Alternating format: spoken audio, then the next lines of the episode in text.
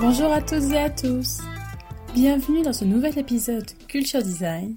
Il est temps de casser des chaises. Aujourd'hui, nous allons continuer sur la suite de l'épisode de la semaine dernière et parler de la résistance au changement, même si je devrais dire les résistances.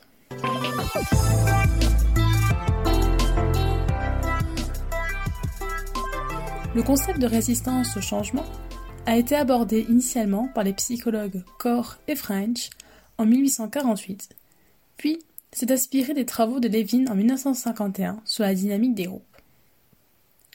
La résistance au changement désigne par la capacité des individus, que ce soit par leur comportement ou leur attitude, à entraver les projets de réforme dans lesquels s'engage l'entreprise.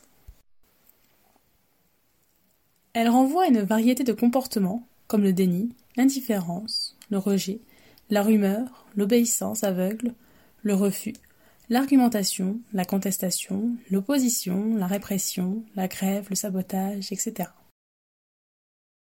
De cette manière, l'individu montre son désir et tente d'obtenir par diverses formes de comportements d'opposition le maintien du statu quo, par procrastination, que l'on peut aussi nommer biais conservateur.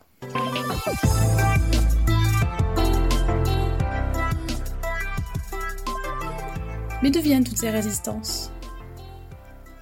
Même si la résistance au changement n'est en rien systématique, il est impératif de comprendre quelles en sont les causes. Selon les différentes études, il existe six facteurs. Le premier facteur est lié à l'anxiété provoquée par la réforme. C'est une résistance psychologique. Le changement constitue donc un puissant élément de stress qui provoque chez les individus un état de déséquilibre psychologique à cause de la remise en question des repères qui offraient une stabilité psychologique rassurante. C'est ainsi que la personne se crée dans sa tête des scènes de rationalisation très souvent infondées pour parfaire son arsenal défensif, comme de possibles licenciements, une sensation de flicage, etc. Le second facteur concerne la relation que l'individu entretient avec l'entreprise. C'est la résistance identitaire. L'organisation pour laquelle l'individu travaille lui donne une certaine représentation de lui-même. L'individu construit ainsi son identité existe socialement à travers son travail, son appartenance à un monde, exprimé par le service ou son métier, et à une entreprise.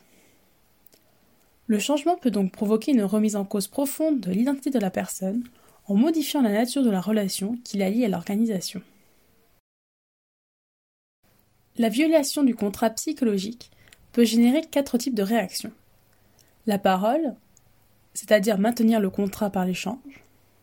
Le silence, solution appropriée lorsque les termes ne sont pas négociables. Le retrait, c'est-à-dire réajuster son apport en fonction de la réduction de l'apport de l'employeur. Et la défection, qui est la manifestation extrême et se traduit par un départ de l'organisation. Le troisième facteur relève une analyse en termes de jeu de pouvoir, la résistance politique.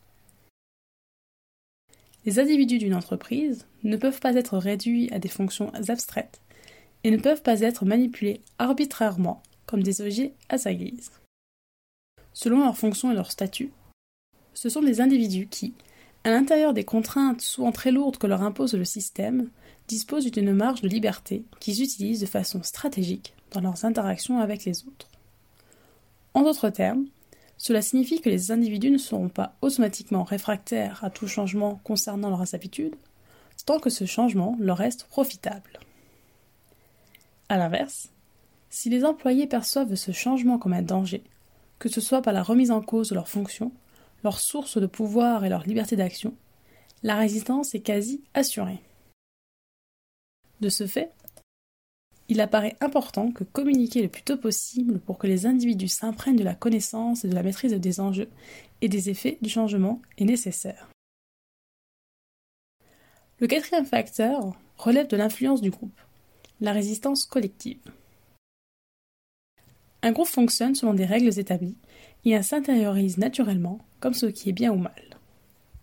Leur intériorisation est si forte que les membres arrivent à s'intégrer en se conformant à ces règles. Et puisque le groupe détermine chez l'individu ce qui est bien et mal, ce qui est souhaitable et non souhaitable, le changement peut se heurter à ce système et briser l'équilibre créé par les normes. Le cinquième facteur est lié à la culture d'entreprise, la résistance culturelle. Toute entreprise revêt en effet une dimension symbolique qui lui est propre et la différencie des autres. La culture d'une entreprise comprend des symboles, c'est-à-dire un ensemble de valeurs grâce auxquelles les membres d'une organisation acquièrent une identité collective et partagent ces symboles. De ce fait, la culture existe parce qu'il y a des individus et ne peut exister en dehors d'eux, et c'est ce qui permet de les unir. La culture tend donc à conditionner et homogénéiser les attitudes et les comportements des individus en forgeant leur représentation, c'est-à-dire la manière dont ils signifient les situations et les actions. Si le changement diverge avec des éléments de la culture d'entreprise, se crée alors une dissonance culturelle et les individus refuseront ce changement afin de protéger ce en quoi ils croient profondément.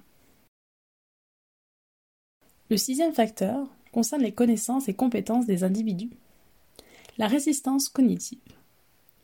Le changement impose en effet de faire un apprentissage de techniques et de méthodes nouvelles. Ainsi, tout le monde n'a pas l'envie, voire même les compétences, de s'adapter au changement.